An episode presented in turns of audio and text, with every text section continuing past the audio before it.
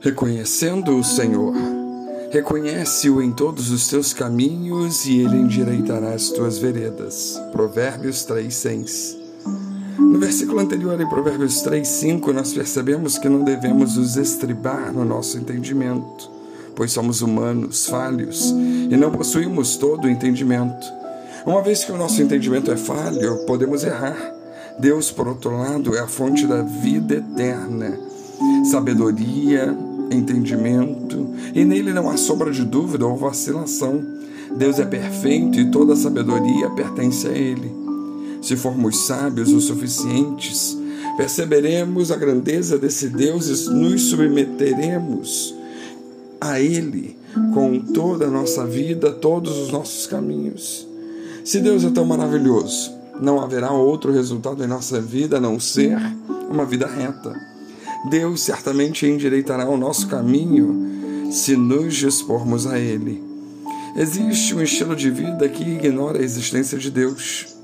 E nesse estilo de vida é exatamente como o mundo vive. Nele, muitos acreditam que as coisas que acontecem em suas vidas são obra do acaso. Outros creem que tudo se baseia no mérito.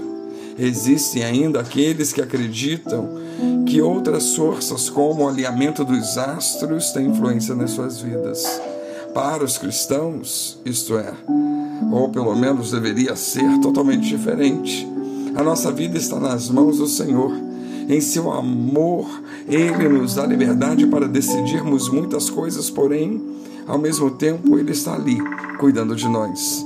A melhor analogia que podemos fazer, mesmo que ainda muito distante da verdade, é a maneira como os pais mais dedicados cuidam dos seus filhos. Mas como reconhecê-lo nos nossos caminhos? Essa é uma expressão pouco usada em português e por isso é possível que não consigamos compreendê-la completamente. O que Salomão quer dizer com isso é que devemos conhecer e aceitar o direcionamento de Deus específico em todas as áreas da nossa vida. Se reconhecermos que somos falhos, então é possível falharmos quando vamos tomar uma certa decisão individualmente sem consultá-lo.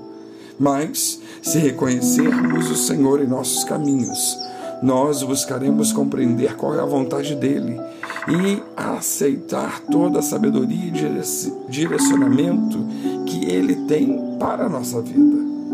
Devemos entender que se servimos uma pessoa viva, que é Deus, precisamos nos relacionar, precisamos ouvir, precisamos buscar.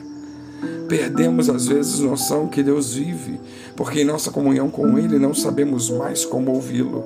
Estamos cheios de pecado e não queremos nos arrepender deles. Assim, não nos achegamos a Ele.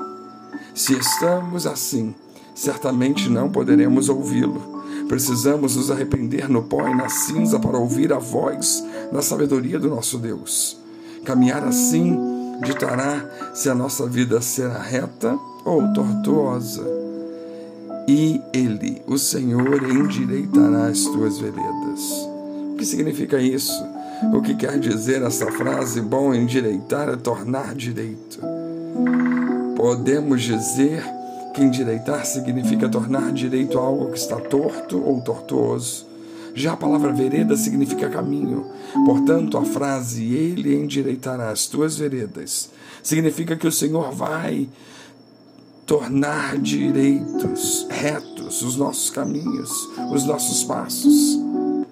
Se todos nós sempre nos voltarmos a Ele, Ele nos ajudará sempre quando tivermos áreas em nossas vidas que precisam ser alinhadas, precisamos contar com Ele, precisamos nos abrir à vontade de Deus para que o nosso viver viva nesse alinhamento com a vontade, com os céus. Portanto, precisamos permitir que Deus esteja endireitando as nossas veredas, dirigindo os nossos passos, guiando os nossos passos e para que isso ocorra, existem algumas condições que nós devemos observar, e somente então teremos os nossos caminhos dirigidos pelo Senhor. E aí? Temos reconhecido, temos nos aberto, para que Ele endireite as nossas veredas, os nossos caminhos. Que Deus nos abençoe.